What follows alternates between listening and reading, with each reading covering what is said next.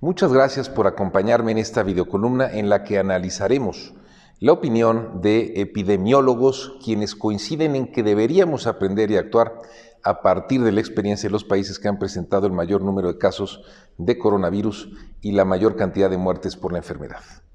Por ejemplo, en Hubei, China, se han observado tasas de mortalidad de entre 3.6 y 4.2%, mientras que en Corea han oscilado estas tasas entre el 0.6 y el 0.7%.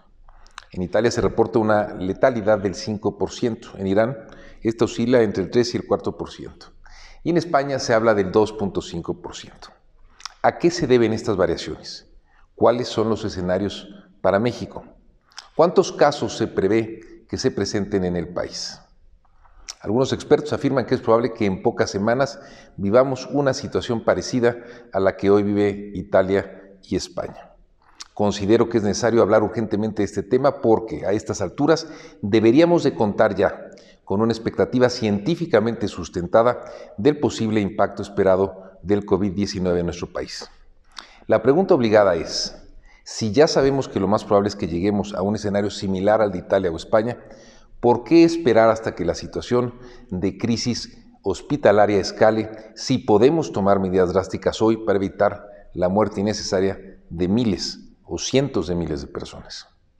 Nadie puede asegurar cuántos mexicanos se van a enfermar por coronavirus. Lo que sí sabemos es que a diferencia de Alemania e Italia, los mexicanos tenemos problemas graves de obesidad y enfermedades crónico-degenerativas que, como sabemos, aumentan el riesgo de una mortalidad por coronavirus, además de un sistema de salud que no vive su mejor momento.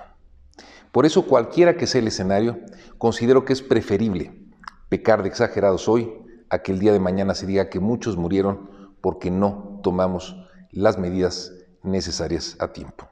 Muchas gracias.